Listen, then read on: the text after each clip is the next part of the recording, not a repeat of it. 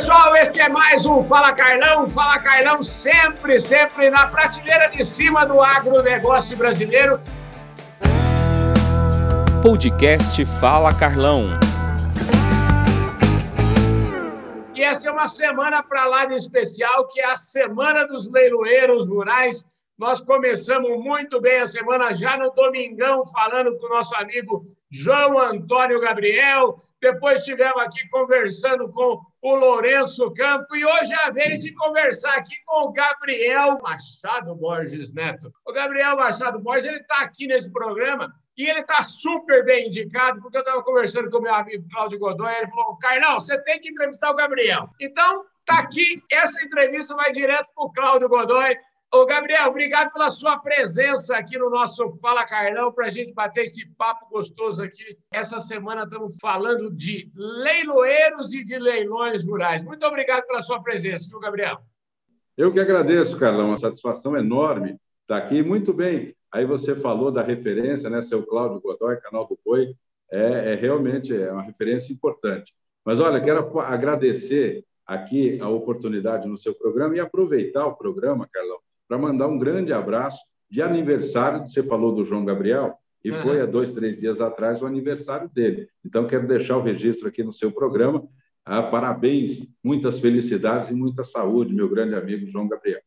Escuta, a gente estava conversando um pouco antes aqui, e esse sobrenome seu eu já logo identifiquei como um sobrenome lá do Triângulo Mineiro. Então, Verdade. você, eu sei que hoje, acho que você está morando aí no Mato Grosso do Sul, e eu quero que você conte um pouquinho essa história que leiloeiro e os presidentes das multinacionais, os presidentes das empresas que a gente está acostumado a entrevistar aqui, eu sempre falo o seguinte: ninguém nasce nem presidente e muito menos leiloeiro. Então, todo mundo tem uma história bonita para contar e eu quero que você comece essa prosa nossa aqui falando um pouquinho da sua história. Como é que esse descendente aí de Machado Borges foi parar no Mato Grosso do Sul?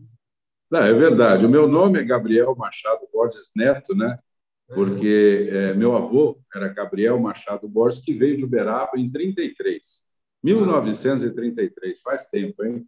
Riscou uma comitiva de lá, Veio primeiro antes, comprou a terra aqui, voltou lá, despachou a minha avó na Maria Fumaça e veio aqui para o Mato Grosso do Sul, na época Mato Grosso ainda, ficou quatro meses na estrada de Uberaba, Triângulo Mineiro, para cá, e se estabeleceu aqui próximo a Campo Grande, aqui pertinho na região do Aguão, quem é daqui vai saber, e aí a família foi estabelecendo, criou raízes aqui no estado do Mato Grosso do Sul, mas lógico, Machado Borges não corta o cordão umbilical com Uberaba. Né? Triângulo Mineiro é sempre o berço da família Machado Borges. E o Nelore ele está aí, até por conta das importações, né? teve tio meu, seu Pedro Provinel Borges, participou das importações, onde vieram Carva, de onde veio Golias também, então está no sangue. Então, meu pai foi um nelorista que trouxe muito gado VR de Uberaba para vender aqui no Mato Grosso, na época ainda Mato Grosso, hoje Mato Grosso do Sul, a gente vai sempre permanecendo nesse mercado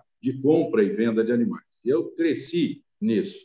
É, então, todos os profissionais que hoje se encontram no mercado como leiloeiros, eu vi nascer na pista, fazendo pista de leilão, mexendo no som. Então, de uma hora para outra, a gente é retirado dessa vida por questões pessoais e eu passei afastado desse mercado muitos anos da minha vida. Fui fazer uma faculdade veterinária é, não terminei a faculdade, fui até o quarto ano de medicina veterinária, mas me deu o embasamento. Eu já tinha aquela noção muito boa, aquele aprendizado, que meu pai, quando ele me demonstrou o Nelore, eu estava atento para aprender. Então, aprendi muito com meu pai e a faculdade me trouxe aí a oportunidade veterinária de conhecer o animal por dentro. Então, hoje, para me falar de acasalamento, de nutrição, de genética, para mim é muito tranquilo. E, associado a isso, eu resolvi, no momento, falar, bom, o sonho que eu tinha colocado lá na prateleira em cima de ser um bom leiloeiro, eu acho que eu não tenho que ser só um leiloeiro, tem que ser um bom leiloeiro, eu quero sempre o melhor, então isso faz a gente levantar cedo da cama, correr o dia todo, para tentar aí trazer sempre o melhor para o meu cliente, porque eu tenho muita responsabilidade no quesito dinheiro, porque você hoje o valor agregado de qualquer animal é muito alto. Então, você está lidando com dinheiro. E quando você lida com o dinheiro dos outros, a responsabilidade tem que ser dobrada. Então, eu tento ao máximo aqui, dou o meu máximo sempre tentando o melhor remate. E aí eu consegui, aí sindicalizado ao Sindicato Nacional dos Leiloeiros Rurais, eu voltei para a profissão, agradeço muito os meus amigos que eu vi lá na pista, que me deram novamente a oportunidade. Quero fazer aqui até um tributo ao meu grande amigo Luciano Pires, que foi quem me deu a oportunidade de voltar aí aos leilões. Então, ele me trouxe ali, junto com ele no púlpito, nós começamos a dividir o púlpito, e depois eu parti, peguei a minha credencial, e hoje, graças a Deus, o mercado tem aberto as portas para mim, e eu estou sempre à disposição para mais. Ô, Gabriel, mas antes de você virar esse leiloeiro e ter a licença para fazer leilões, né? Como é que foi a sua vida aí entre a faculdade veterinária e onde você viveu sua infância? Você morou em fazenda? Me conta um pouquinho do seu trabalho. Como é que você chegou nesse sonho? O sonho era o gado, não era nem o martelo. Né? O sonho sempre foi o gado, sempre foi mexer com o gado. Por conta disso, a escolha da medicina veterinária. Uhum. Mas as coisas não acontecem sempre como a gente quer. Meu pai deu uma dificultada na vida, tive que parar a faculdade no quarto ano, fazendo uma faculdade particular em hum. Presidente Prudente. Voltei, transferi para Campo Grande, também particular, e não consegui terminar, até por questões financeiras mesmo.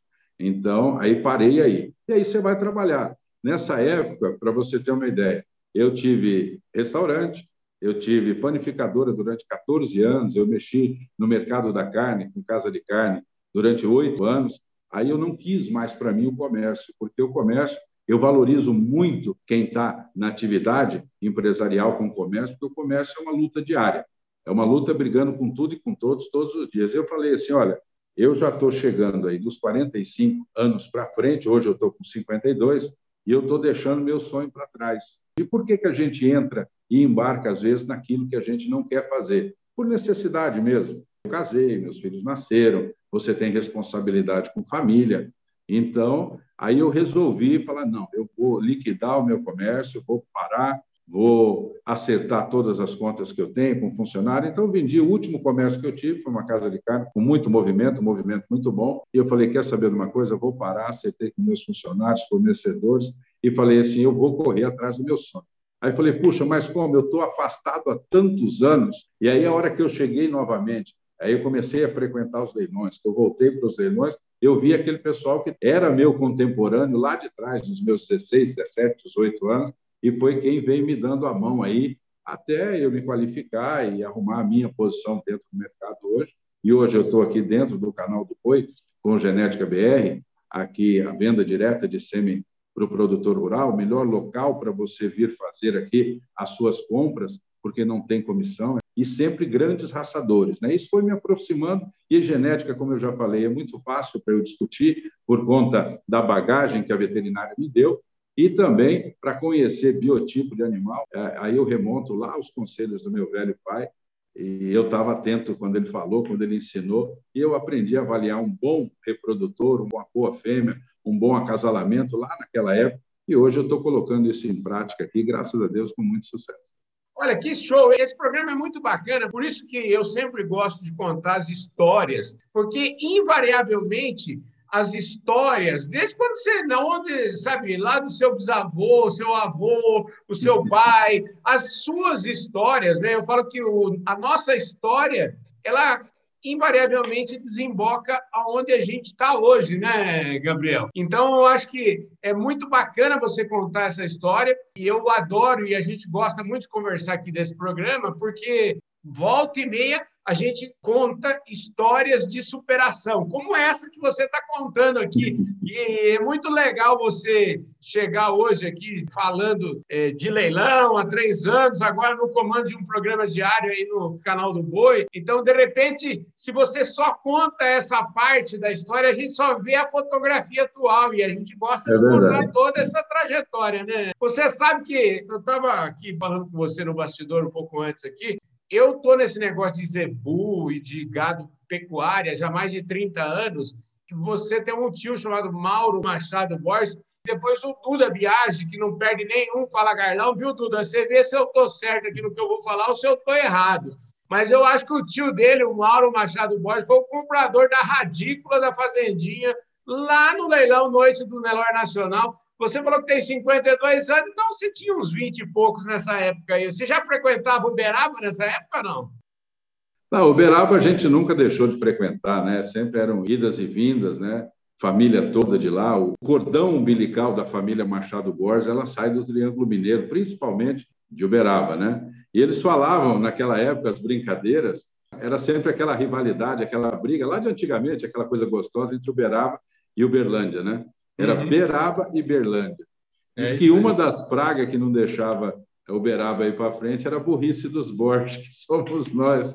Mas tem mais coisa, né? Tem mais coisa. Ela falava do Sabino, falava dos Prata, falava do Rodrigues da Cunha e falava também dos Borges, né? É, mas, olha, se a gente fosse falar de origem genética, já que a gente está falando aqui um pouco de genética também, a genética do Borges ela está muito ali realmente no Triângulo. Tem Borges no Rio Grande do Sul, tem Borges na Bahia, no Nordeste inteiro, mas aonde a gente tem aí a maior concentração mesmo de Borges que mexam aí com a pecuária brasileira, principalmente a pecuária de leite. Né? Nós temos muitos parentes ali em Uberaba, nós falamos muito do Nelore, mas tem aí também os Borges que são leiteiros, que levanta cedo, que pega o banquinho, que pega o sedem, que vai lá piar vaca, amarrar bezerro, tirar leite, tem muito. E é o maior orgulho que eu tenho dessa família. É o suporte, né? Eu falo, aquele suporte do passado é o que dá aí a garantia do sucesso no futuro. Eu, eu sou muito grato aí. Gabriel, deixa eu te falar uma coisa. E você ainda tem eh, negócios de fazenda ou hoje a sua atividade é 100% leiloeiro rural? Não, eu tenho uma fazendinha pequena que me traz o sustento e o leilão, lógico, o leilão hoje, é, a gente falar que paga-se mal no leilão, muito pelo contrário, o leilão hoje paga muito bem pelo valor agregado em cima do rebanho. Se a gente pegar de dois anos para cá, a evolução que teve em termos financeiros aí em cima de uma unidade animal, seja de corte ou de elite, a gente vê essa progressão. Então, o leiloeiro ganha percentual, você sabe disso, uhum. e a gente trabalha sempre aí com bons resultados financeiros. Mas trabalha muito, corre muito, viaja muito, às vezes falta tempo para a família. Eu, particularmente, quando eu posso levar minha família, minha esposa, meus filhos, eu levo. Estou com 52 anos, mas casei aí com 33, meus filhos são novos.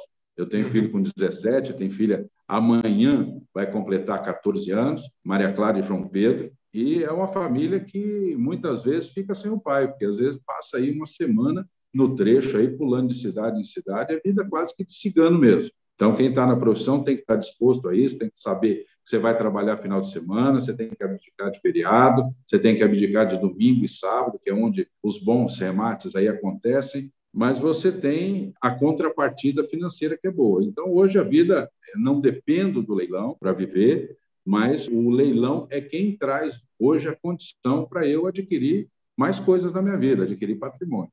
Então, o leilão, para isso, ele é muito bom. Gabriel, show de bola. Deixa eu te perguntar o seguinte: como é que foi a sua chegada aí no canal do Boi para fazer essa apresentação? Eu estou curioso de saber como é que você começou no canal do Boi, porque eu acho que esse programa que você comanda aí com o Éder, eu acho que você está todo dia se mostrando para o Brasil inteiro. Fala um pouquinho desse programa, como é que te selecionaram para você participar desse programa aí? É muito simples. Eu, nós começamos aqui, eu te falei que quem possibilitou o meu retorno foram os meus grandes amigos daquela época. E eu uhum. tenho um grande amigo, é, se você me permitir, eu vou divulgar o nome, que é o Fúvio Barbosa, é dono de uma leiloeira aqui tradicional, já há 28 anos no mercado, me trouxe para dentro da leiloeira dele, capitaliza leilões, uhum. e eu comecei a fazer alguns leilões com ele. Ele começou uma maratona, uma ideia que ele teve junto aqui com o Florencio, junto com o seu Cláudio Godoy, com o Derek. Eles tiveram uma ideia de começar um leilão às 6 horas da manhã aqui do Mato Grosso do Sul, 7 horas de Brasília, com gado de corte. Então, nós começamos aqui uma maratona, e esse leilão nós temos aqui tradicionalmente no canal do Boi, de olho na fazenda, que uhum. é um shopping que você traz o gato durante sete dias, oito dias, e termina liquidando o que não é vendido durante essa semana a preço fixo, a gente liquida sempre no último leilão no martelo. E nós começamos a fazer a mesma coisa, mas com o gado de corte. O leilão de olho na fazenda, geralmente, ele é com gado de elite. E começamos com o gado de corte. Eu ficava durante a semana inteira e durante duas vezes na semana a gente ia para o martelo. Então começamos assim, num projeto que nasceu chamado de Olho no Corte, aqui no canal do Boi. Então começamos esse projeto E, eu entrei para dentro do canal do Boi. Eu já conhecia aqui o Florencio, já conhecia o seu Cláudio, o uhum. Derek, mas de relação de fazer leilão, não de estar presente dentro do canal do Boi. E aí, depois que eu comecei a apresentar, tal, veio o convite que eu viesse a fazer, a compor essa mesa do Genética BR, que é a apresentação de genética, é, trazendo aquilo que eu já falei é, na nossa conversa lá no começo, falando a respeito que o produtor rural hoje ele tem a necessidade cada vez maior de investir em tecnologia, principalmente na pecuária, porque a agricultura ela já vem aí ao longo do tempo trazendo tecnologia aí para a área agrícola, mas na pecuária estava devendo. E do ano passado para cá, onde o agro não parou em tempo de pandemia, nós vimos aí o banco de proteínas do Brasil ser absorvido pelo mundo. Nós temos o mercado chinês aí que vem aqui. Hoje, o brasileiro ele está cada vez mais longe do açúcar. Isso é uma realidade, porque a carne ela está com um valor agregado maior, mas o mundo está cada vez mais perto do banco de proteínas aqui do Brasil. Então, com isso, todo mundo tem investido em velocidade de ganho de peso, em aumento da quantidade de arroba produzida por hectare, e a única forma de você fazer isso é com genética de ponta. Então, por isso que esse programa, o Genética BR, que está todos os dias no ar, no final de semana tem dois canais aí que sustenta tanto o canal do Boi quanto também o Agrocanal, a plataforma arroba Play, que traz o negócio para o Genética BR. Então, é sempre aí trazendo o melhor do SEMI, e são vários raçadores de várias raças. É isso que é importante. Porque a gente vê normalmente por aí, o Carlão, venda de sêmen, mas com comissionamento e aquilo reduzido a uma raça apenas. Aqui nós temos de tudo. Hoje nós temos, acredito, são 21 ou 22 raças aqui no Genética BR à disposição dos amigos. Hoje eu vou dar um chute aqui, mas sem medo de errar. Hoje nós temos aqui à disposição aqui mais de 2 milhões de doses de sêmen. Então tem muito sêmen para vender, tem muita coisa boa, tem raçadores antigos, nós temos aqui, para você ter uma ideia, dentro do Genética BR, a ampola do grande Carvalho. Olha só, hein? Nós oh. temos aqui no Genética BR para vender. Olha só, primeiro é o baita de um touro, né, que veio da importação de 62. Olha só, aqui nós temos Carvalho, aqui nós temos Dumu. É sempre raçadores aí à disposição de todo mundo. E aí, o senhor Cláudio me chamou, vim fazer parte aqui da bancada, e hoje, como você bem lembrou aí, todos os dias é, eu entro no ar aí falando de genética, falando de gado, falando de oportunidade de negócio, e a gente chama atenção justamente. Nós temos aqui uma ação chamada Touro do Dia, que todos os dias a gente coloca dose de sêmen de um raçador aqui, aí com quase 50% de desconto. Então, eu sugiro aos amigos que acompanhem a programação do canal do Boi, porque é, sempre vai ter uma oportunidade positiva para ele fazer os negócios, Carlão. Maravilha. Querido, muito obrigado. infelizmente, o nosso tempo acabou e eu queria agradecer imensamente aqui a presença do Gabriel Machado Borges Neto, leiloeiro rural, um apaixonado pelo agronegócio. Muito obrigado pela sua presença aqui. Você engrandece a nossa Semana dos Leiloeiros Rurais aqui. Muito obrigado, viu, Gabriel? Eu que agradeço, Carlão. Um grande abraço. Fica com Deus, meu irmão. Muitíssimo obrigado, um forte abraço e eu vejo todos vocês amanhã aqui mesmo no nosso Fala Carnal. Valeu, gente. Fui.